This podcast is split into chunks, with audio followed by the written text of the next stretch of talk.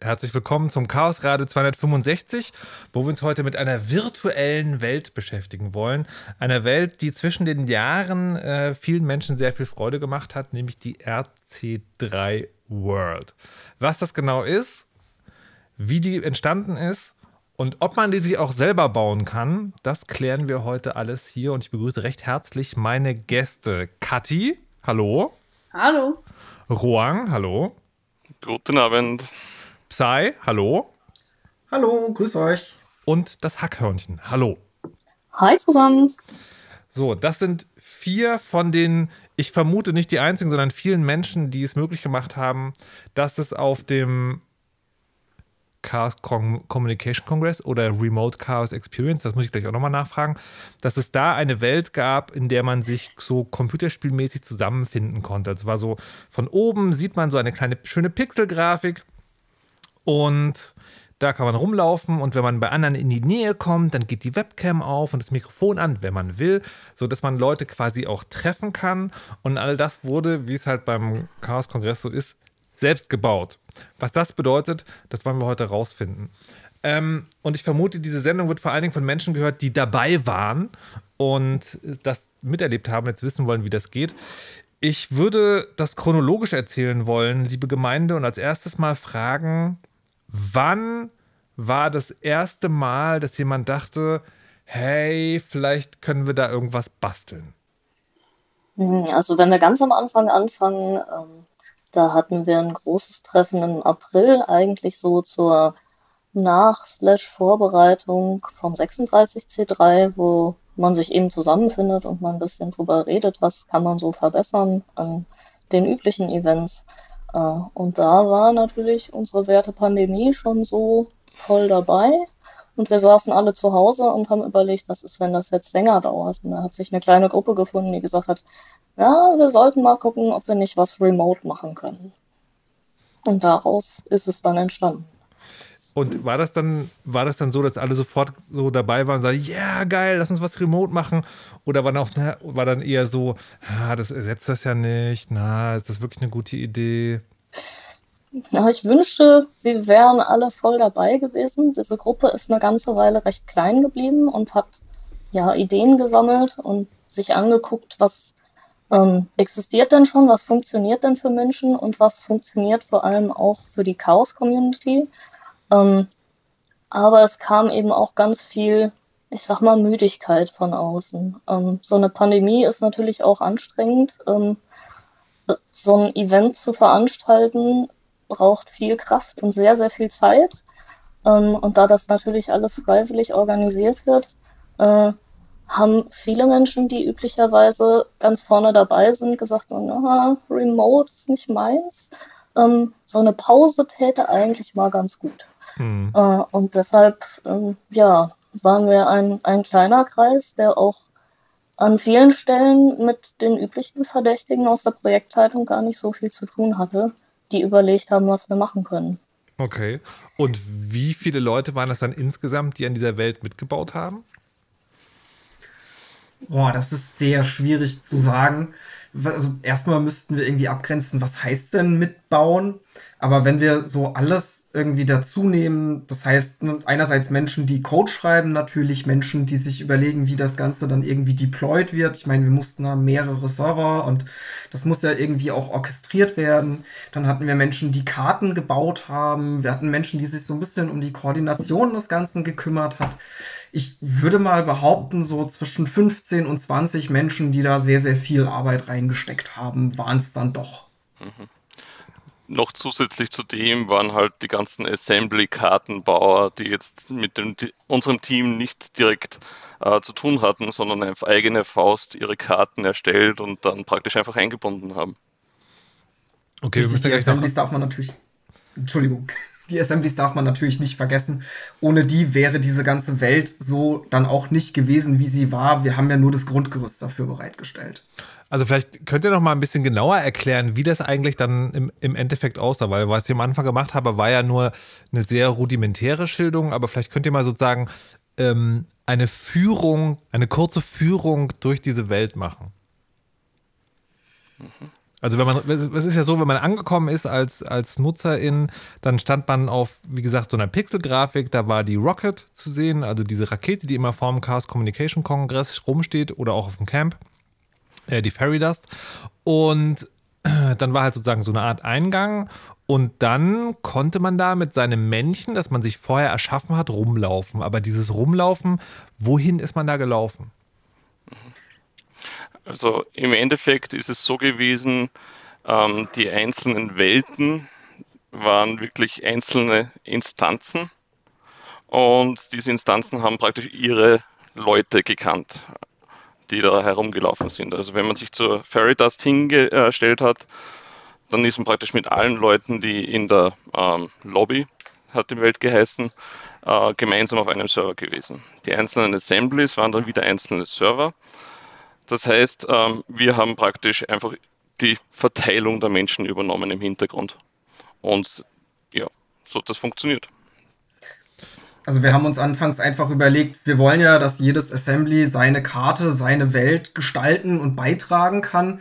Und dann braucht es natürlich irgendwie eine, naja, sagen wir mal, Übersicht oder irgendwas, wie man da hinkommt. Und da haben sich dann Menschen zusammengefunden, unser, unser großartiges Maps-Team, und haben sich ein bisschen überlegt, wie man das denn machen kann haben einerseits die Lobby, von der ihr gerade schon erzählt habt, gestaltet und von der aus abgehend dann nochmal so kleine Unterwelten, die ein kleines bisschen thematisch sortiert waren und sich so ein bisschen an so einer Super Mario Level Wechselkarte orientiert haben. Ne, eben einfach sehr, sehr viele Ausgänge mit Wegen dazwischen und ein bisschen Design und ähm, Gestaltung hatten.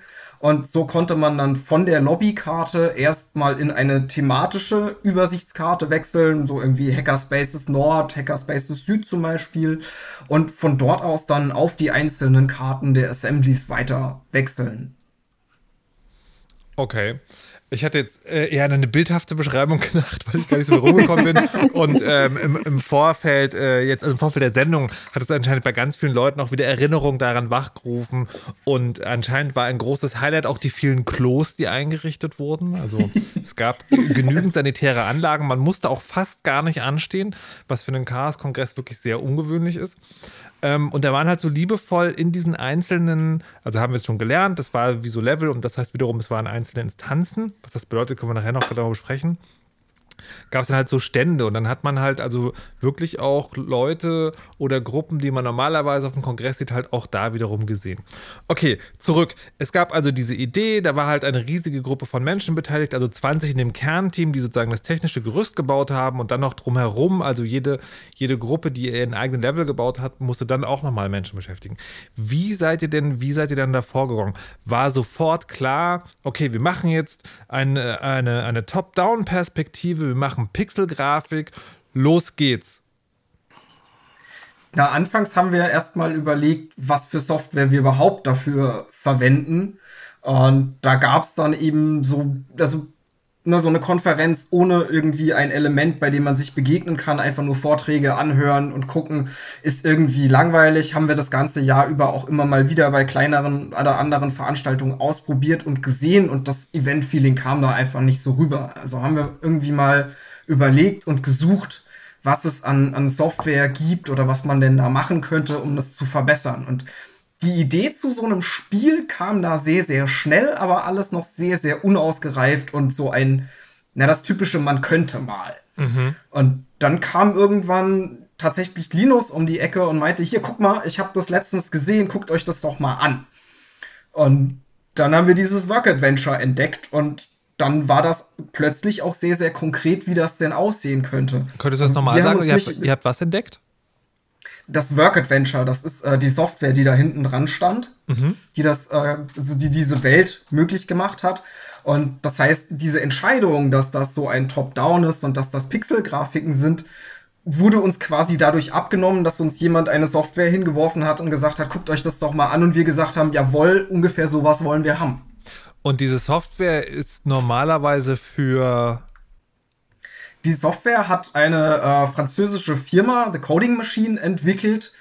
meines Wissens nach, weil ihnen das ähm, Homeoffice und die anderen nicht treffen können, auch so ein bisschen auf die Nerven ging, wie wir das wahrscheinlich alle während Corona ein bisschen erlebt haben und sich dann gedacht haben, wir bauen uns da einfach eine Welt, in der wir ne, unser Büro vielleicht ein bisschen nachbauen können und in der wir uns treffen und begegnen können, in der wir Meetings abhalten können und ähm, so entstand das. Und das war, also äh, äh, ihr habt dann diese Software verwendet oder habt ihr euch darin orientiert und was eigenes gebaut? wir haben die Software verwendet und sie einerseits um ein paar Dinge erweitert und andererseits ein paar Dinge davon strukturell auch einfach umgebaut, damit wir sie eben für so eine Veranstaltung wie den Remote-Kongress benutzen können und damit sie dann auch ne, mit der Instanzierung und mit den vielen Besuchern klarkommt. Das heißt, das war Open Source Software. Genau, das ist Open Source Software, gibt es auf GitHub, kann man sich äh, runterladen, kann auch jeder selbst betreiben, wenn er möchte. In der Zwischenzeit bietet die Firma eine, eine Bezahlversion für zum Beispiel Events oder wenn man das in seiner Firma irgendwie benutzen möchte an und da muss man sich dann nicht selbst drum kümmern. Mhm. Ähm, man kann das aber eben auch einfach runterladen und selbst betreiben. So, dann stelle ich mir vor, also in dieser Software gibt es äh, schon, die sind diese Avatare angelegt, die man sich zusammenklicken kann und diese Grundfunktionalität von hier ist, hier gibt es Räume, ähm, wo man durchlaufen kann.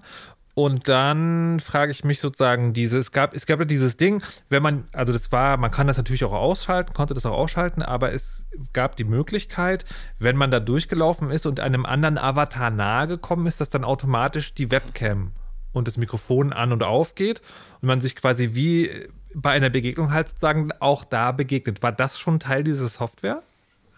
Das war schon Teil der Software. Okay, und dieses, dass man, ähm, dass man die Räume wechseln muss und sozusagen nicht auf einer Karte bleibt, das war auch schon dabei? Also auch Räume wechseln war schon Teil der Software. Was wir dazu dann noch so ein bisschen eingebaut bzw. nachgepflegt haben, war, dass man dabei eben auch na, sagen wir, die Instanz wechseln kann. Da kann Roang, glaube ich, deutlich mehr dazu sagen, weil er da technisch einfach mit drin steckt. Ähm, aber dieses, dieses Räume wechseln, mehrere Räume haben, ähm, war prinzipiell alles schon Teil der Software.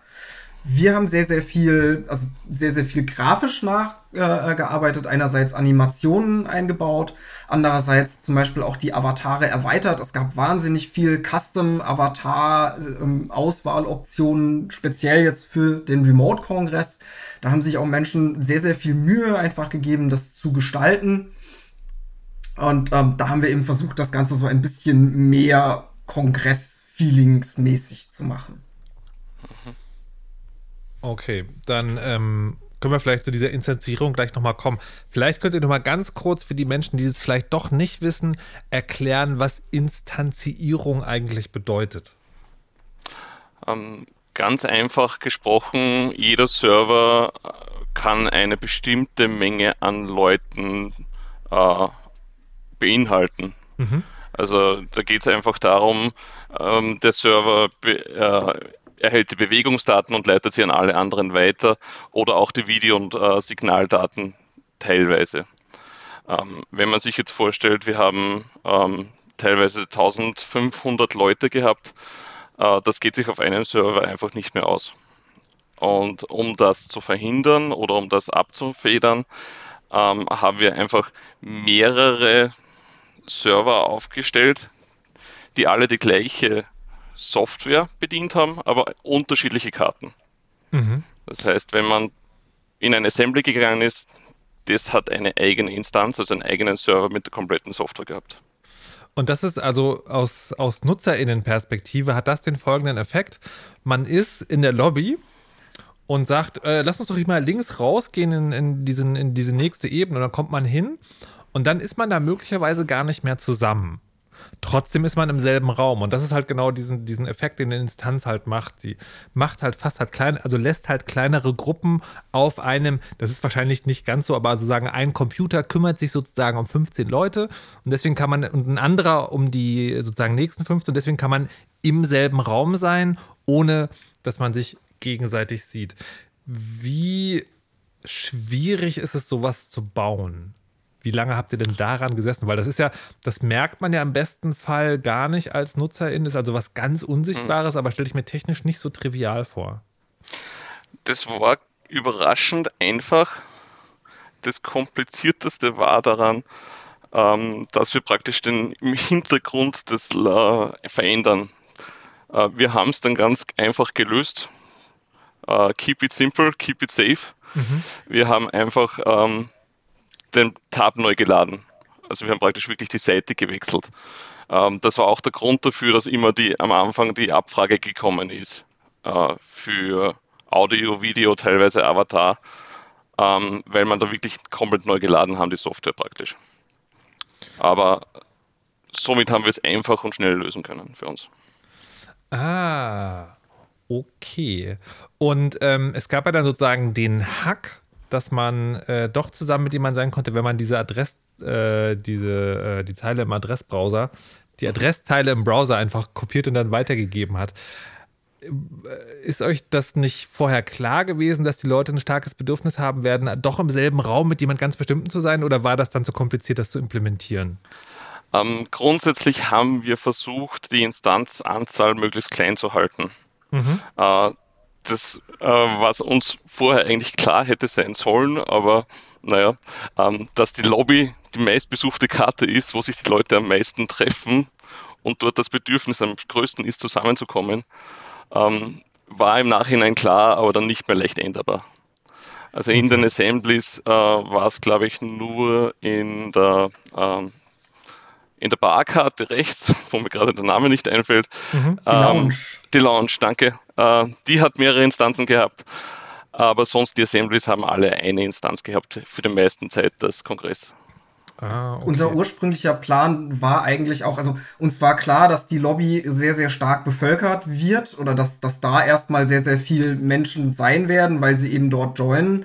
Und unser eigentlicher Gedanke war auch dort die Kommunikation zu unterbinden und das einfach nur so als Durchschleusbereich ähm, zu benutzen. Das ging dann zwischendurch ein kleines bisschen unter und dann konnte man sich dann doch dort unterhalten und NutzerInnen haben das auch sehr, sehr gerne getan und dann haben wir uns einfach dagegen entschieden, das dort ähm, stumm zu stellen und haben gesagt, dann ist das halt im Zweifel so, dass man sich da nicht treffen kann, aber so abgewegt war es dann halt einfach an der Stelle irgendwie das Sinnvollste und Einfachste, was wir tun können und dass man sich dann im Zweifel dort mal nicht trifft, mussten hm. wir irgendwie in Kauf nehmen. Okay. So, dann damit haben wir sozusagen die, die, die, was ihr technisch klären musstet bis dahin. Wir kommen gleich noch sozusagen, wie viel Technik man da irgendwo hinstellen muss. Aber es würde mich auch interessieren, ihr habt jetzt gesagt, so 20 Leute, das ist natürlich für so ein riesiges Projekt eigentlich nicht viel. Aber andererseits, wenn man weiß, Menschen arbeiten zusammen, dann können 20 Leute auch ziemlich viele sein, nämlich 20 Leute, die man ja auch irgendwie zusammenkriegen muss. Wie habt ihr das denn organisiert? Ich habe da anfangs tatsächlich auch sehr, sehr gerungen, Menschen zu finden. Das war gar nicht so einfach. Ich habe mehrere Aufrufe gestartet, na, auch für die unterschiedlichen Bereiche. Irgendwie einmal Software, einmal Karten erstellen und, und bauen. Und das war auch ganz unterschiedlich, wie viel sich da, wie viel Rückmeldungen es da gab. Und ähm, ich glaube, die meisten Menschen, die Karten gebaut haben, habe ich über einen Aufruf auf der internen Mailingliste gefunden. Und die meisten Menschen, die an der Software mitgebaut haben, haben wir übers Engelsystem, über einen Aufruf dort gefunden. Mhm. Und dann habt dann hattet ihr die Leute, aber ähm, wie habt ihr das dann untereinander organisiert? Hat dann jeder irgendwie eine Aufgabe bekommen und dann hat er halt gemacht, dann war es am Ende fertig? Oder gab es da ein tägliches Meeting oder also wie, wie kann man sich das vorstellen? Tägliche Meetings zum Glück nicht. Wir haben ja großteils auch noch irgendwie alle einen Job, den wir nebenbei tun äh, oder erledigen müssen oder machen müssen. Wir haben uns einmal in der Woche in der Regel so für eine Stunde oder für zwei Stunden in einer Telefonkonferenz getroffen und sonst nebenbei in einem Chat und natürlich irgendwie so die üblichen Entwicklungstools wie Git und Issues dort und ähm, sowas, was man halt dann benutzt, ne, um sich zu koordinieren. Okay. Ähm, so, dann stand also die Technik, die, ich, ich bin jetzt ein bisschen erstaunt, weil das, weil das klingt so, als sei es was total einfaches, 20 Leute miteinander, zu, äh, miteinander zu kombinieren, die, ähm, die einfach so ein riesiges Projekt äh, miteinander an den Start bringen und dann einfach über eine Code-Verteil-Plattform miteinander arbeiten. Ähm, war das es wirklich so einfach? es hat sich Gott sei Dank zusammengefunden, muss ich sagen. Jeder hat sich so um seine Teile angenommen und einmal in der Woche haben wir uns dann abgestimmt. Aber teilweise hat es natürlich auch, ähm, dann hat wieder mal wer Stress in der Arbeit gehabt, dann ist wieder ein Teil liegen geblieben und so weiter und so fort. Okay. Äh, aber im Großen und Ganzen äh, hat es dann einfach dazu gereicht, dass wir einfach alle äh, so motiviert waren, das fertig zu bekommen für die Leute. Mhm. Äh, also in den letzten Tagen ist äh, die Geschwindigkeit von der Feature-Implementierung so stark raufgeschossen, dass auf einmal alles funktioniert hat. ich wollte gerade fragen, Namen ab wann war es denn wirklich fertig? Es ist nicht Gar fertig nicht. geworden. Also ich würde auch behaupten, das war auch während des Kongresses noch ein Work in Progress. Aber das hat, glaube ich, auch sehr, sehr viel von der Kongressstimmung ausgemacht, weil wer schon mal auf so einem Realkongress war, der weiß auch, der Kongress ist nie fertig, sondern da wird bis zum letzten Tag, bis der Abbau beginnt, noch aufgebaut. Ja, absolut. Also es gab auch wirklich einig, einige Features, die äh, irgendwie so am letzten Tag noch entstanden sind und die dann bis nachts um fünf, als die Welt abgeschaltet wurde, da noch äh, hart ausgenutzt wurden. Also es war schon sehr spannend zum Teil. Partizipation ist ja auch gerade einer der großen ja, Stimmungsmacher auf Chaos-Events. Man kommt nicht auf ein fertiges Event. Man kommt auf ein hm. Event, auf dem man alles noch anfassen und verrücken darf und besser machen darf. Und das ist genau, worauf die Community Bock hat. Das ist natürlich auch klar, dass das vielleicht in anderen Communities äh, nicht funktioniert hätte. Inwiefern? Naja, wenn noch was wackelt. Also ich glaube, es ist sehr, ähm, sehr üblich, ein fertiges Event hinzustellen und dass Menschen dann da hinkommen und staunen. Das ist in der Hacker-Community nicht der Fall. Und da kann man auch nicht davon ausgehen, dass die Leute die Sachen in Ruhe lassen. Also ich glaube, diese Sache, mit dem wir kopieren den Link aus der Adresszeile im Browser, damit wir auf derselben ähm, Instanz in derselben Welt landen und uns unterhalten können, ähm, mit sowas muss man einfach rechnen, dass es passiert. Mhm. Aber wir haben da natürlich auch das Glück, eine sehr äh, freundliche Community zu haben, die bei sowas einfach gerne Dinge besser machen will und nicht kaputt machen möchte. Aber das ist ja auch die, ähm, das ist die, ähm, na, das ist ja auch sozusagen das Ding in dieser Community, dass aus der das Wort zerforschen kommt. ähm, also im Sinne von, ha, eine neue Technik. Lass uns doch mal gucken, ob sie kaputt geht, wenn ich das hier mache. Äh, Gab es damit auch ein Problem? Hm. Gute Frage. Relativ, relativ wenig, würde ich sagen. Also es war eher so ein Fall von, Leute haben festgestellt, dass man Dinge tun kann und haben lustige Dinge damit gemacht. Also äh, es gab halt Maps, wo, wo wirklich äh, Leute sich irgendwie verlieren konnten, weil sie, weil sie permanent irgendwie auf eine andere Map wieder draufgesprungen sind, weil es gibt halt für diese Maps gibt so Sprungpunkte. Man mhm. kann halt von einer Map in die nächste springen und wieder zurück und da gab es halt zum Teil so äh, wirre Dinge, dass man sozusagen so eine Art Labyrinth hat, wo man durchlaufen musste. Oder äh, am Ende, ich glaube am vierten Tag war das, da entstand ja das sogenannte Klo-Netzwerk, äh, wo man dann durch die Klos in andere Maps springen konnte. Also was halt. Großartige Beispiele. Zum Zerspielen kann ich eine lustige Anekdote einwerfen. Und zwar hat das CERT irgendwann den sogenannten Cube gebaut. Und ähm, das ich kam leider nie dazu, das einmal auszuprobieren, aber nach meinem Verständnis nach war das eben eine Art Labyrinth, durch die man durchlaufen musste und bestand anfangs aus 256 Karten. Und dann haben sich nachts Nerds daran gesetzt und haben das ähm, computerbasiert gelöst. Und dann dachte sich das CERT, hm, dann ist das ja noch zu einfach. Wir erhöhen auf 1024 Karten und haben sich damit im Endeffekt ihre eigene Instanz äh, kaputt gespielt, weil die irgendwann auch einfach nicht mehr mit der Menge Karten klarkamen, die sie da drauf gespielt haben. Okay. So, ähm, so, also ich finde ich finde gerade den Gedanken ganz spannend, dass ähm, eine eine sozusagen eine, eine Technik oder ein Event auf dem Chaos, was sozusagen einen kreativen Auslass bietet, anscheinend dann wenig Motivation übrig lässt, um es kaputt zu machen. Das finde ich auch ganz spannend.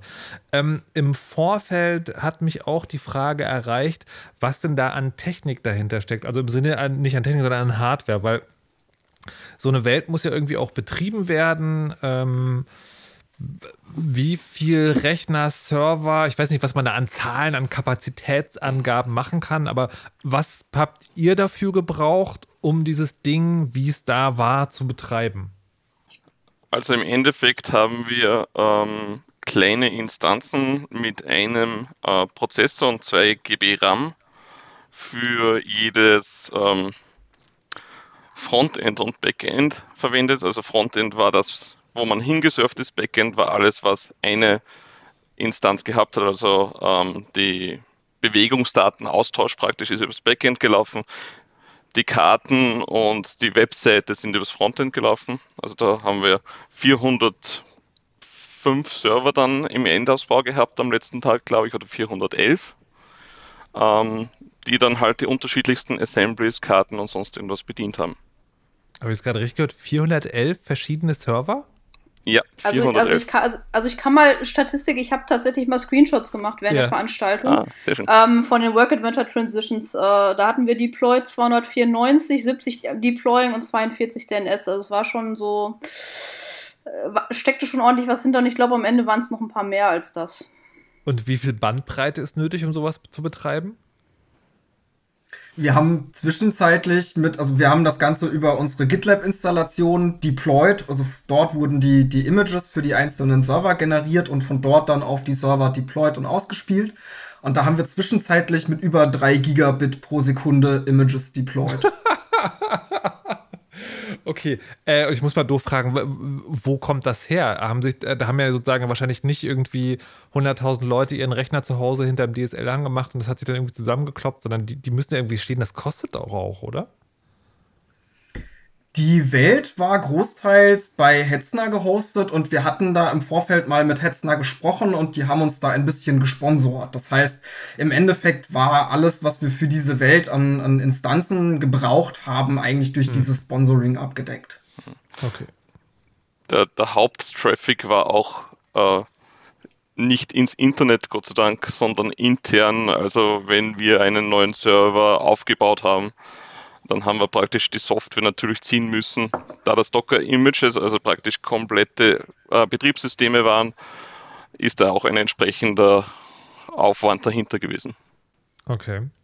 So, dann haben wir also die äh, Software ganz grob. Ich glaube, die noch genauer zu erklären, würde wahrscheinlich hier das, äh, das, das Verständnis ein bisschen sprengen und wissen jetzt auch, dass da unfassbare Mengen von Hardware an den Start kamen. Ähm, das war ja zugangsbeschränkt, oder? Das hing doch irgendwie an so einem Ticket dran oder konnte da jeder mitmachen? Das ist richtig. Ja. Ähm, wir haben äh, uns relativ früh entschlossen, dass wir wahrscheinlich Tickets verteilen müssen, ähm, auch weil andere Veranstaltungen so ein bisschen von Trollen überrannt worden sind. Also wenn man alles aufmacht, dann wird es plötzlich sehr voll. Ähm, und die Leute, die sich dann da treffen, äh, ne, sind nicht immer die freundlichsten oder versuchen halt zu stören. Das Problem hatten wir an anderen Stellen dann auch, aber da wir uns für Tickets entschieden hatten, ähm, hat es das Ganze ein bisschen abgefedert und andere Bereiche als die Welt betroffen. Ähm, wir waren auch, wir waren auch deswegen auf diesen, auf diesen Ticket, äh, auf dieses Ticket-Ding draufgesprungen, um ein bisschen abzuschätzen zu können, was für Infrastruktur wir überhaupt brauchen.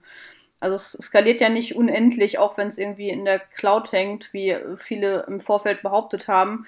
Äh, muss ja alles entsprechend gecodet werden, dass es auch die Hardware mitmacht, die wir am Ende da stehen haben. Hm. Was waren das für Störaktionen, von denen ihr da gerade gesprochen habt? Was ist da passiert? Hauptsächlich DDoS auf DNS-Server und äh, ja, die Infrastruktur, die man eben frei erreichen konnte. Ähm, ja. Und dann teilweise auch wohl recht strategisch ähm, versucht, bestimmte Knotenpunkte wegzudedossen und anzugreifen und das Netzwerk anzugucken. Ähm, da hatten wir aber dann auch äh, sehr fähige Leute dahinter, die sich im Schichtsystem rund um die Uhr drum gekümmert haben, dass alles weiterläuft. Okay. So, dann, dann, gab es also diese ganze Technik, die da stand und dann, also ja, es ist bis zum Schluss gebastelt worden, aber es gab dann irgendwann den Tag, 0 oder Tag 1, wo das Ganze aufgemacht wurde. Wie ist das denn angenommen worden? Also dadurch, dass wir gerade am Anfang noch ein kleines bisschen technische Probleme, sage ich einfach mal, hatten, beziehungsweise noch nicht ganz fertig waren einfach und sich das ein bisschen verzögert hat, am Anfang eher ein kleines bisschen schleppend, weil ich meine, nur wenn man das dann irgendwie das erste Mal aufruft und das geht alles nicht und das, oder was heißt, es geht alles nicht, es geht vieles noch nicht oder man fliegt immer mal wieder raus, war das, glaube ich, am Anfang ein bisschen gedämpft. Das haben wir aber sehr, sehr schnell in den Griff gekriegt, auch dank einer Nachtschicht und ähm, dann hat sich das, glaube ich, sehr, sehr schnell eingespielt. So spätestens, wenn man das zweite Mal reingeguckt hat und das dann doch alles viel flüssiger lief, wurde das dann sehr, sehr schnell angenommen und auch sehr, sehr schnell einfach entdeckt, wie viel man damit machen kann. Also auch Assemblies, die am Anfang vielleicht eher so eine sporadische Karte hatten, haben dann auf einmal gemerkt, was damit eigentlich geht, wenn man dann auch sieht, was die anderen gebastelt haben und dann ist es zumindest meinem Gefühl nach dann doch eher explodiert. Man muss, zu dem Time, man muss zu dem Timeframe natürlich auch noch sagen, wir haben im Vorfeld nicht unfassbar intern, äh, wie sagt man, äh, in, äh, ja, jetzt fällt mir das Wort nicht ein, verdammt, äh, extrem darauf hingewiesen, dass wir ein Work Adventure nutzen werden. Ähm, mhm. Was dazu geführt hat, dass viele wirklich erst so an, an Tag 0 bzw. 1, als die Map dann, also als die World dann quasi hochgefahren ist, überhaupt erstmal wussten, was sie zu tun hatten.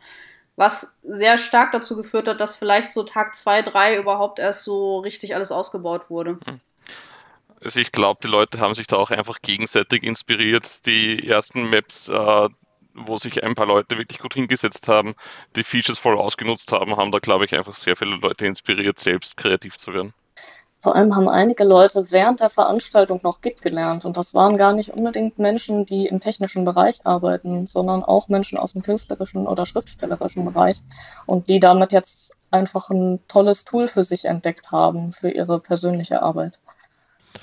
Heißt das, wenn man äh, Assemblies bauen will oder wenn man sozusagen Elemente auf dieser Karte verändern will, muss man programmieren können oder gibt es auch sozusagen so eine Art visuellen Editor, Minecraft-mäßig, kann ich da Klötzchen irgendwo hinsetzen und Dinge selber pixeln? Der Editor für die ganzen Karten ist rein grafisch eigentlich. Also das ist so ein bisschen, man schiebt mit der Maus Kartenelemente zusammen. Aber um das Ganze dann eben in sein Assembly oder in die Welt zu bekommen, musste man Git benutzen. Das war einfach der Hintergrund, dass wir uns überlegt hatten, dass das wahrscheinlich das ist jetzt vielleicht ein bisschen ITler getrübt, diese Sicht, ne? Ähm, das einfachste und das Beste sein wird, um Karten jederzeit aktualisieren zu können, dass wir von unseren Servern aus einfach immer dieses Git ziehen und da die neueste Version mhm. auschecken und dann die Assemblies eben dort einfach ihre Änderungen reinpacken. Was natürlich auf der anderen Seite aber dazu geführt hat, dass Menschen, die Karten einreichen wollten, Git ein bisschen bedienen mussten. Mhm. Und das war mit eins der der schönsten Momente eigentlich, dass, dass ich dann aus unserer Feedback-Runde mitgenommen habe, dass dort erzählt wurde, dass eben auch Menschen, die sonst überhaupt nichts mit IT zu tun haben, dadurch Git gelernt haben und das in der Zwischenzeit auch relativ flüssig wohl bedienen können. Und ist das, also gibt das diese Software nicht her, dass man auch im laufenden Betrieb quasi die Welt, in der man gerade ist, verändert? Oder habt ihr euch konkret sozusagen dafür entschieden? Dass es so, dass es sozusagen immer diesen Zwischenschritt braucht, bevor man was macht? Ähm, es geht einfach darum, dass wir auf unseren Servern äh, die La Daten von irgendwo laden mussten. Und Git war einfach die einfachste Möglichkeit für uns, diese Daten äh, von äh, wo runterzuladen. Nee, das, das meine ich gar nicht, sondern ich meinte zu sagen, äh, gibt es, also diese, diese Software, auf der das basiert, hat mhm. die die Möglichkeit, dass wenn man, wenn ich mit meinem Männchen da rumlaufe, dass ich sozusagen ah. in der sozusagen live ja. Änderungen mache? Nein, das gibt sie einfach nicht her. Also vor allem keine Änderungen, die andere Leute auch sehen. Also ah, okay. wir haben die Animationen eingebaut, die Audiosachen haben wir äh, reingepatcht im Vorfeld des äh, Kongresses. Aber ähm, Synchronisationssachen, wo praktisch einer, ein User etwas macht und ein anderer User darauf eine Animation sieht, äh, das gibt die Software nicht her. Okay. Die ähm, hat euch irgendwas, was Menschen da gemacht haben, überrascht oder ist das alles im Rahmen dessen geblieben, wo ihr dachtet, okay, ja, das war ja sozusagen klar, dass, äh, dass man das mit der Software auch machen kann? Oh, da gab es so einige. Äh, sorry, mach du es.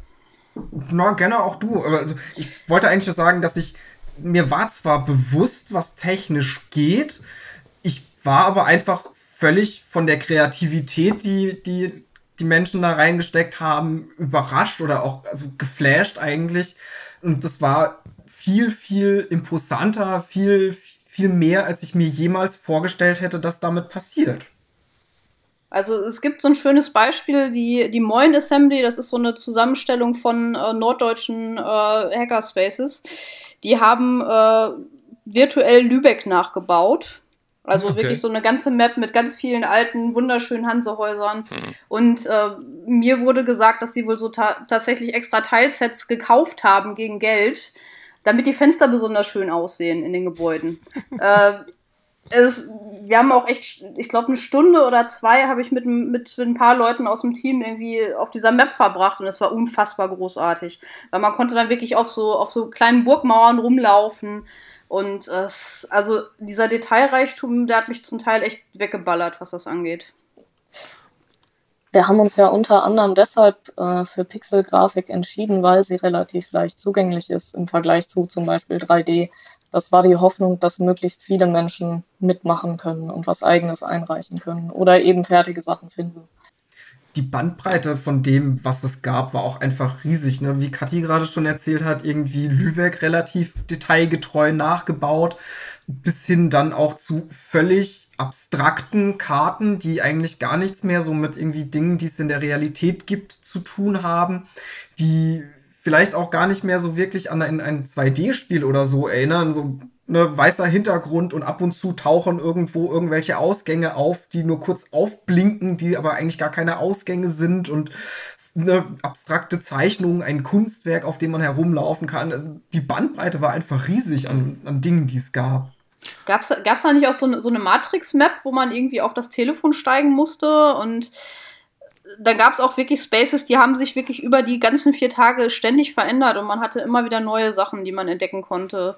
Dass mhm. dann plötzlich, also ein schönes Beispiel war, finde ich persönlich, die, äh, die, die, die Küche im Heaven wo dann irgendwann, ich glaube, an Tag drei anfing der, der, der Topf überzukochen und alles war voll mit grüner Soße. Also es, da war wirklich immer was Neues. Also egal, wann man da reinkam, ist es immer irgendwas Verrücktes passiert. Auch die Chaoszone mit der Abrissparty am Ende war grenzgenial, meiner Meinung nach. Was Stimmt, äh, das fand ich, das, das fand ich beim, äh, beim Abbau sehr schön. Diese ganzen Teils, die dann entstanden sind mit Paletten und Dinge, die abgebaut werden, die Portale, die weggepackt werden, äh, das fand ich sehr schön. Also da haben sich sozusagen Leute die Mühe gemacht, extra Grafiken dafür zu entwerfen, um zu symbolisieren, dass die Welt jetzt abgebaut wird. Ja. Die, die Welt ist auch immer ein kleines bisschen mehr zerbrochen, wenn man das vielleicht so sagen kann, als es auf den Abbau beziehungsweise als es auf das Ende zuging. Ne? Also dann hat dann vielleicht irgendwie mal ein Teil von einem Portal gefehlt, dann ist irgendwo der Weg kaputt gegangen, dann sind auf einmal die Dächer von irgendwelchen Dingen verschwunden. Also so wie das tatsächlich beim Abbau ist und mhm. ähm, das, das war großartig. Und die Menschen haben eine Geschichte erzählt mit der Welt, die sie da zur Verfügung hatten, indem sie äh, in der Versionierungssoftware neue Daten hochgeladen haben. Das ist schon beeindruckend. Also das ist tatsächlich eine Sache, mit der ich weniger gerechnet habe, obwohl es mir hätte klar sein müssen, dass sowas passieren kann. Also nochmal ein bisschen darauf zurückzukommen, also mich hat gewundert, was alles erzählt worden ist mit den doch einfachen Mitteln, die wir gehabt haben. Also die Animationen, der Sound, und da sind Welten entstanden mit so viel kreativer Energie dahinter. Das war einfach faszinierend für mich. Wo ist denn eigentlich, das wollte ich gerade fragen, wo ist denn der Sound hergekommen? Weil bei solchen Projekten habe ich, also zumindest vom Klischee her, manchmal den Verdacht, dass, ähm, ne, also es wird die Technik hingestellt und dann wird die Pixelgrafik gemacht. Da findet sich vielleicht nochmal ein Designer oder das, da versucht man sich auch selber dran.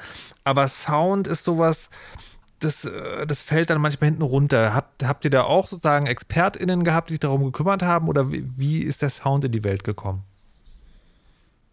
Der Sound ist tatsächlich gar nicht so, also wir hatten sehr, sehr wenig mit irgendwie Sounds zu tun. Wir haben die Möglichkeit eingebaut, dass man Soundfiles einbinden kann. Mhm. Und der Rest ist komplett durch die Assemblies äh, entstanden, die dann nur so von so ganz banalen Sachen wie irgendwie, man läuft irgendwo vorbei und das, im Hintergrund hört man Mateflaschen umfallen, was so instant ein, ein ich fühle mich auf dem Kongress-Feeling, zumindest bei mir, triggert. Ähm, bis hin zu, dass, dass irgendwie Soundfiles teilweise selbst erstellt wurden. Ähm, also da haben wir sehr, sehr wenig vorgegeben. Wir haben die technischen Möglichkeiten dafür geschaffen und der Rest ist durch die Community entstanden. ExpertInnen hat das Chaos ja eigentlich für alles. Manchmal ahnt man gar nicht, dass man sie hat. Und dann tauchen sie irgendwo auf und machen tolle Dinge. Und ich glaube, das war an der Stelle auch so. Wir haben die Lounge geplant ähm, und die, den, den Musikstream der Lounge natürlich auch in der Welt, in der Lounge-Karte gehabt. Da haben sich also Menschen zum Feiern treffen können.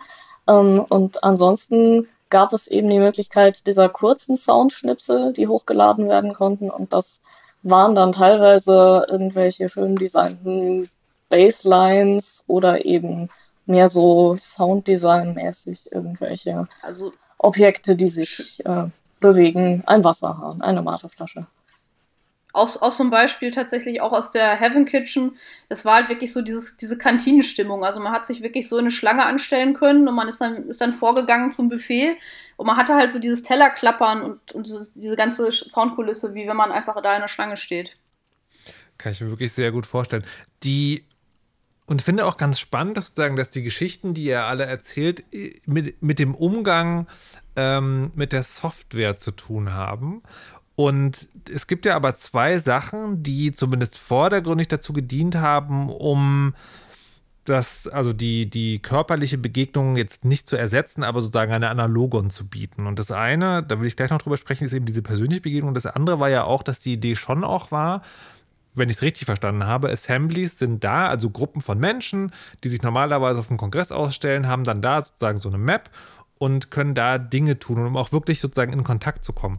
Ich habe davon, ich war in der Welt nicht so fürchterlich lange unterwegs, ich habe nur ähm, in diversen äh, Timelines mitbekommen, dass da äh, sich beklagt wurde, dass, dass die Assemblies an sich dann doch oft sehr leer waren. Also im Sinne von, dass sie zwar da waren, aber dass dann keiner da war, den man, dann- den man dann antraf. Ist das sozusagen, habe ich da so ein verzerrtes Bild geliefert gekommen? Oder ist dieser ursprüngliche Zweck dann irgendwann hinten runtergefallen, weil die Spielbarkeit oder die Verspieltheit so hoch war?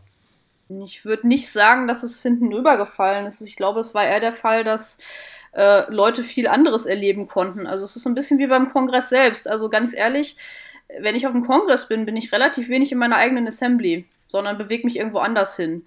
Ähm, und ich habe irgendwie das Gefühl gehabt, das war beim, bei der RC3 nicht groß anders. Und äh, es gab auch Spaces, die haben sich wirklich eins zu eins nachgebaut. Also ich komme aus Bochum aus dem Labor, wir haben unseren Space eins zu eins nachgebaut.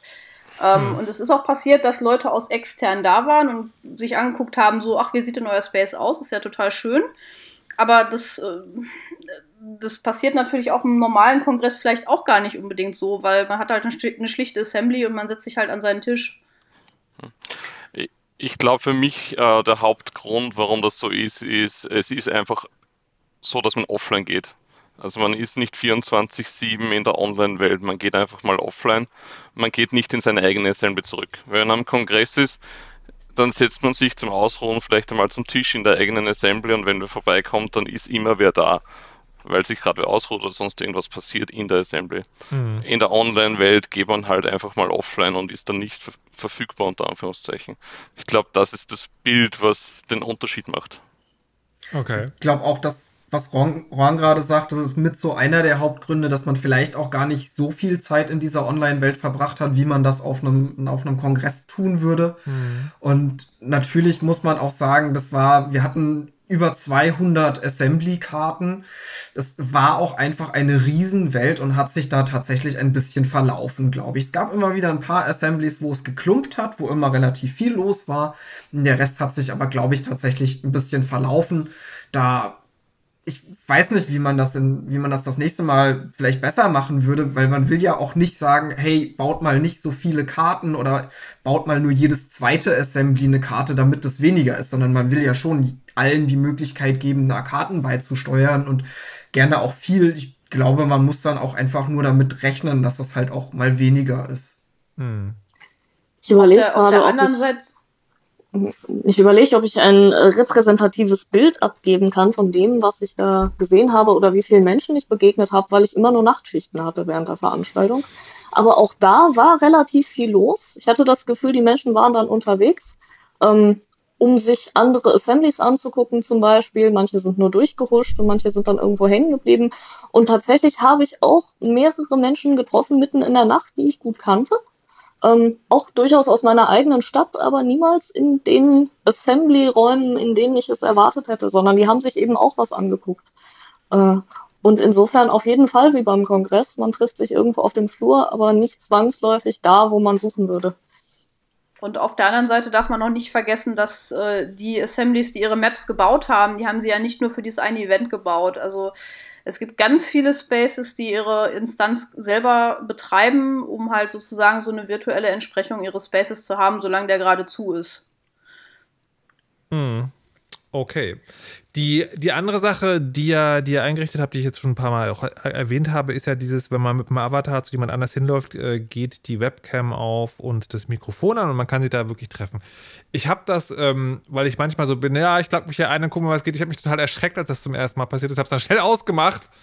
ähm, wie war denn die allgemeine Reaktion darauf? Ich glaube, anfangs auch so ein bisschen verhalten. Ich glaube, in, in, den ersten Momenten ging es den meisten so wie dir, weil wir sind ja dann auch vielleicht, oder ich gehe da jetzt mal von mir aus, alle ein bisschen online paranoid. Und also ich zumindest zeige mich jetzt nicht unbedingt so direkt gerne in einer Webcam Fremden gegenüber oder so. Auf einem Kongress trifft man sich ja aber natürlich auch in real. Und man gewöhnt sich da ehrlich gesagt sehr, sehr schnell dran, oder zumindest habe ich das getan. Und dann war es auch überhaupt kein Problem mehr, einfach total random Menschen in der Welt zu begegnen, mit denen kurz irgendwie in der Webcam zu sprechen, vielleicht ein kurzes Hi und dann guckt man, ob man irgendwie was, ob man was zu reden, ein Thema findet oder ob man sich gerade nur zufällig begegnet ist und eigentlich beide in eine andere Richtung wollten, sagt, ich wollte eigentlich gerade dahin, dahin. Mhm. Und das war aber auch eigentlich eine coole Erfahrung, wie ich fand, dass dann nicht einfach nur vorbeigehuscht wurde, sondern sobald diese Webcam eben aufging, sagte man dann auch, ich bin eigentlich gerade auf dem Weg woanders hin, ich habe gerade gar keine Zeit und ist dann erst weitergelaufen und nicht einfach direkt. Hm. Also ich hatte tatsächlich ein, ein Erlebnis, da stand ich irgendwie ziemlich beliebig, weil ich gerade Langeweile hatte in der Lounge rum und plötzlich poppte das Videofenster auf und ich stellte so fest so, hä, du jetzt hier? Und da traf ich dann halt eine Freundin aus Berlin wieder, die ich vor zwei Jahren das letzte Mal gesehen habe. So total beliebig innerhalb von tausend anderen Leuten, die da gerade unterwegs waren. Und wir haben uns dann tatsächlich einfach mal zehn Minuten unterhalten. Das ist ja sehr das ist halt auch sehr viel passiert. Ich habe ähm, ich, ich hab jetzt tatsächlich noch, ich denke jetzt gerade noch über nach, was denn da so anders ist. Und ich glaube tatsächlich ist es auch dieses nicht an jemanden vorbeilaufen können, was mich wahrscheinlich so ein bisschen erschreckt hat, weil ähm, auf einem auf einem äh, Meatspace-Kongress kannst du ja sozusagen an Leuten einfach vorbeigehen. Und hier ist ja ein Vorbeigehen, aber verbunden mit diesem Videofenster, das aufgeht. Und das ist ja im Prinzip schon ein Hallo. Und finde aber sehr witzig, dass sich dann diese, wie Psy gerade erzählt hat, neue Kommunikationsform oder Kommunikationsritual entwickelt hat, dann zu sagen, so, ja, tschüssi.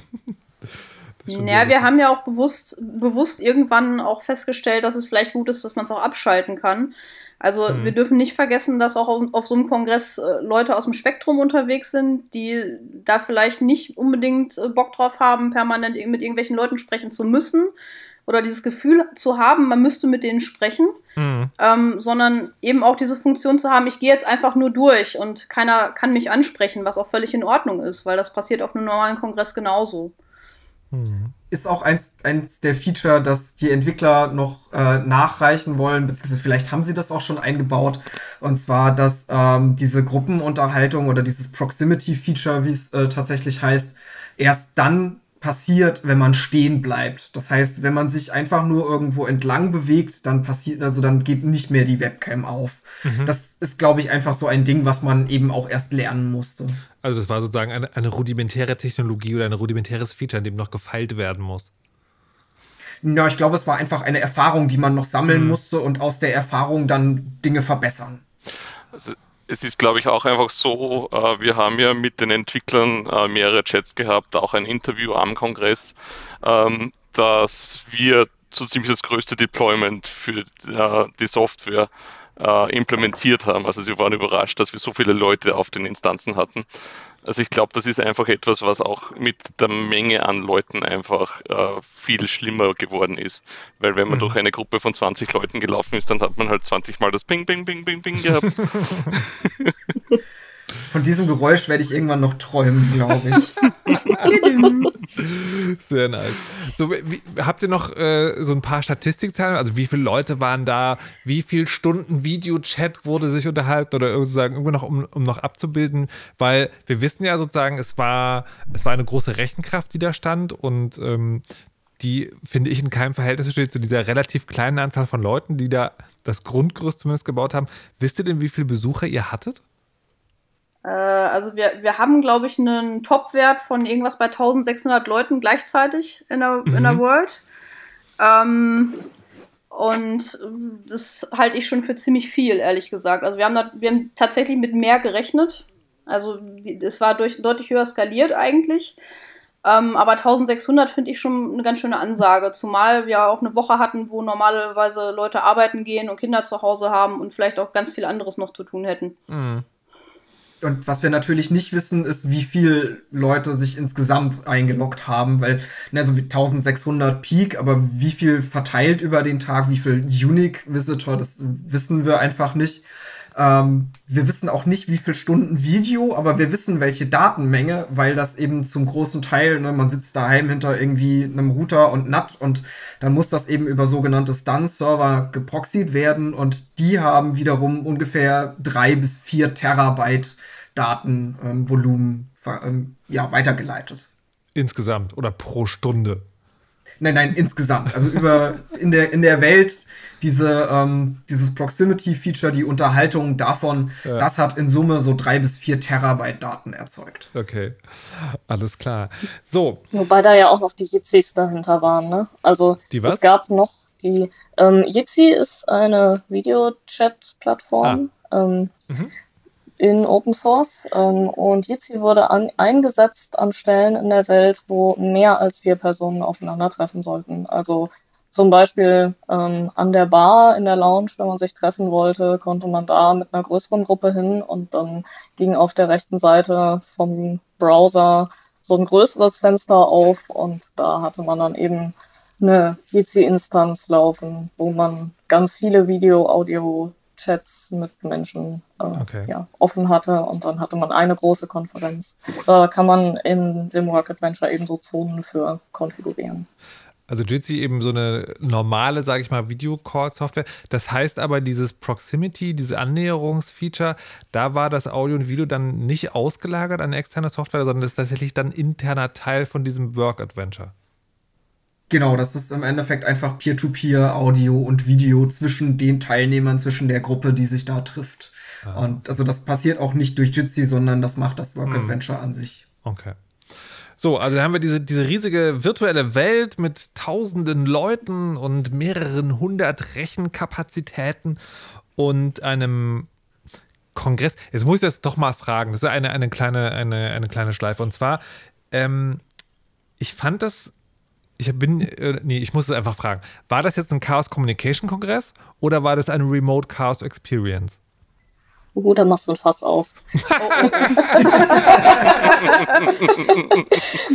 also im Vorfeld, ähm, wie gesagt, äh, es gab sehr viele Gegenstimmen gegen die Veranstaltung überhaupt, äh, sehr viel Sorge, dass das keine gute Veranstaltung wird.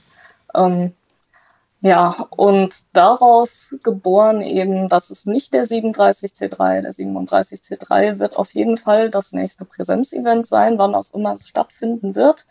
Ähm, und wir brauchten einen neuen Namen und da sind wir eben bei, äh, bei der RC3 gelandet. Ähm, Wirklich? Und ja. Das war auch ähm, tatsächlich, das war auch tatsächlich einer der, äh, der Vorschläge, der sich quasi von Anfang an durchgezogen hat. Also es war mehr oder weniger einer der ersten Namensvorschläge, den wir hatten.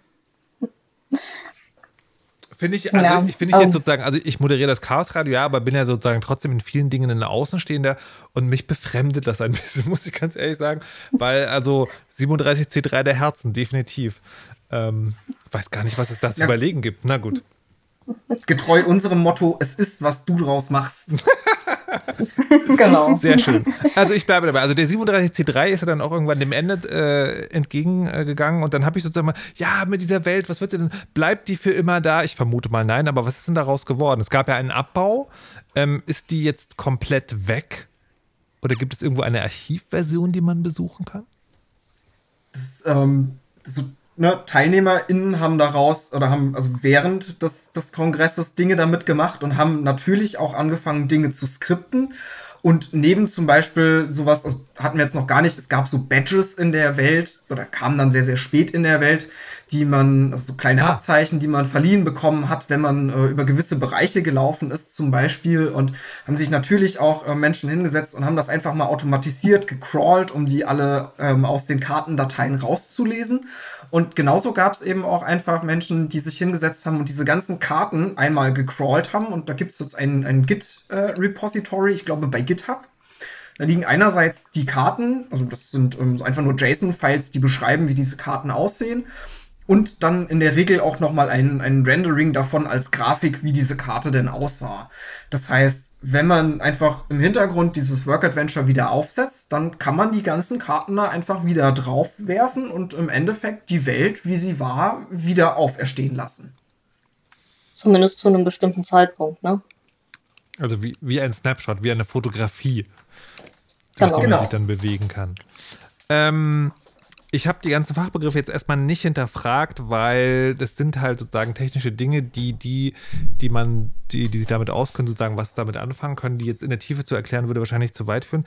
Und ich will sozusagen das noch ein bisschen ausweiten und fragen, wenn ich jetzt selber sowas will, also nicht die RC3 World äh, zum, zum neuen Leben erwecken, sondern ich möchte selber so ein kleines Ding mir bauen. Was brauche ich dafür und was muss ich dafür können? Also nur um Karten zu gestalten, Nee, nee, musst also- du eigentlich Nee, nicht um Karten zu gestalten, sondern, sondern äh, ich fand das geil, was da auf dem Kongress passiert ist. Und ich möchte jetzt sozusagen so ein Ding, ich möchte so eine Welt für mich haben. Für mein Team, für meine Familie, für meinen Freundeskreis, was auch immer. Ich möchte sozusagen einfach so, ein, so eine kleine Welt, mit, die sozusagen so funktioniert wie die Chaoswelt, aber nicht die ist. Also wir haben gesehen, dass die Welten recht wenig Leistung eigentlich brauchen.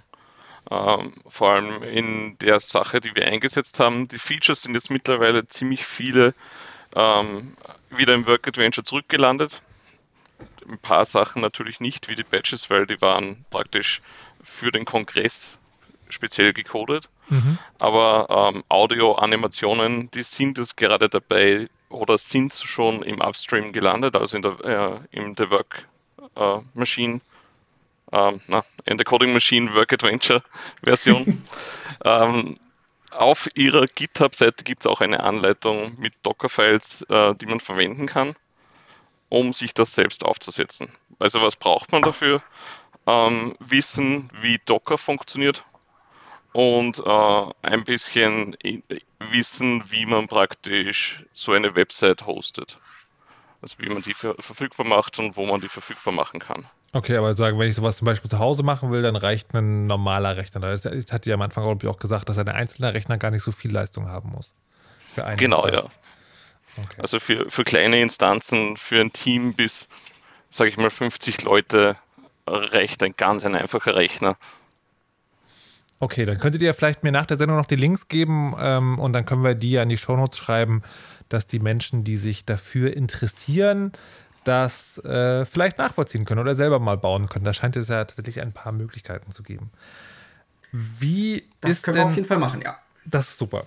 Wie ist denn jetzt die, die Zukunft sozusagen? Also die, also es gibt zwei offensichtliche Fragen. Die eine offensichtliche Frage ist, naja, irgendwie zwischen den Jahren 21, 22, Pandemie vorbei, vielleicht eher nicht. Würdet ihr sowas nochmal machen? Oder es war das ein One-Shot? Also mit dem Team, das wir jetzt hatten, auf jeden Fall nochmal. Ähm, so gefühlsmäßig. Ähm, ob wir es nochmal machen müssen. Uns wäre natürlich alle die Präsenzversion deutlich lieber. Wir würden auch lieber alle Menschen wieder in den Arm nehmen können. Aber wenn es nicht geht, äh, ne, gucken wir uns das nochmal an. Also wir haben auch äh, tatsächlich gestern so ein bisschen so den Abschluss gemacht von allen Teams und äh, ganz ehrlich, da jetzt schon eine Entscheidung treffen zu wollen, das ist unrealistisch. Also da müssen wir jetzt echt ein bisschen gucken, abwarten und im Zweifelsfall halt irgendwann loslegen. Aber Na- auch völlig unabhängig dessen, ob es jetzt ein Präsenzevent geben wird oder nicht, gab es bereits Stimmen, die einfach gesagt haben, egal ob wir uns in Zukunft wieder in Präsenz treffen oder nicht, wir wollen weiterhin in Zukunft so eine Welt nebenbei haben, weil die erlaubt auch einfach vielen Menschen, die jetzt zum Beispiel aus welchen Gründen auch immer nicht an einem Präsenzevent teilnehmen können, dass sie doch irgendwie an dem Event partizipieren können und ähm, ne, müssen wir mal schauen, wie man das vielleicht kombinieren kann. Aber es gibt auf jeden Fall Stimmen, die sagen, wir wollen das, egal was kommt, auch in Zukunft haben. Das wäre nämlich tatsächlich meine nächste Frage gewesen, ob man sowas verstetigt, weil es eben genau, was du gerade gesagt hast, eine Möglichkeit bietet, dass man dabei sein kann, ohne dabei sein zu können. Na gut, es bleibt spannend. Haben wir noch irgendwas vergessen? Das ist eine gute Frage. Also wir könnten bestimmt noch stundenlang Erfahrungen aus dieser Welt erzählen oder auch aus dem Prozess, wie sie entstanden ist. Ähm, ich glaube, irgendwann, irgendwann wird es. Nee, ich glaube, es wird nie langweilig. Also zumindest für uns nicht. ich könnte sehr, sehr viel darüber erzählen. Es hat mir einfach wahnsinnig viel Spaß gemacht, diese Welt. Und ich würde es jederzeit wieder tun. Also ich glaube, ich, ich, ich glaube, so ein Ding ist halt auch, dass es äh, sehr, sehr vielen Leuten äh, auch, auch deswegen Spaß gemacht hat, weil sie halt so eine, so, so eine Aufgabe hatten zwischen den Tagen. Also ganz viele wären, glaube ich, sonst in so ein Loch gefallen und hätten überhaupt nichts zu tun gehabt. Und wenn ich dann so überlege, wie viele Stunden einige Assemblies irgendwie auf ihre Projekte geworfen haben, also wenn ich alleine überlege, dass es, dass es ZERT, was normalerweise dafür zuständig ist, Notfälle zu be behandeln auf dem, auf dem realen Ko Kongress, äh, dass die dann irgendwie 170 Stunden darauf werfen, irgendwelche Maps zu erstellen, ist einfach unfassbar.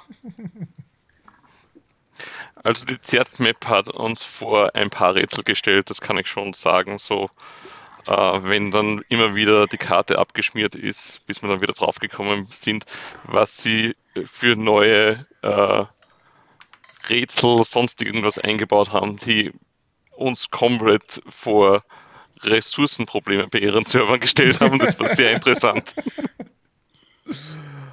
Okay. Na schön. Dann äh, würde ich an dieser Stelle trotzdem, also ich glaube, es ehrlich zu sagen, es gibt wahrscheinlich noch Jahrhunderte Stoff von, von Anekdoten, ähm, aber an dieser Stelle erstmal Schluss machen und bedanke mich bei euch für diesen Einblick hinter die Kulissen der RC3 World. Also zweifach einerseits, dass ihr das überhaupt möglich gemacht habt, also an euch vier und natürlich auch an alle anderen, die da mitgemacht haben, weil das war echt schon sozusagen ein sehr, sehr cooles Event, wie ich fand. Und dann an euch vier ganz konkret, dass ihr heute hier im Chaos Radio wart und man ein bisschen darüber erzählt habt, wie das geht und vielleicht auch bei den Leuten, die sich danach gedacht haben, ah, sowas wäre ganz geil, vielleicht will ich das doch mal selber machen, diesen kleinen Funken noch entfacht hat, das jetzt vielleicht auszuprobieren. Also, Hackhörnchen, Kathi, Roang und Psy, vielen Dank, dass ihr hier wart. Gerne. Danke dir. Sehr gerne. Gerne, hat Spaß gemacht. Das freut mich sehr. Und euch, liebe HörerInnen, vielen Dank, dass ihr dabei wart. Der Podcast zu der Sendung erscheint bestimmt bald und dann gibt es nächsten Monat bestimmt wieder auch eine Sendung. Man weiß es nicht genau. Aber bleibt uns bis dahin gewogen. Und eine wichtige Nachricht habe ich noch für euch. Lasst euch nicht überwachen und verschlüsselt immer schön eure Backups. Tschüss!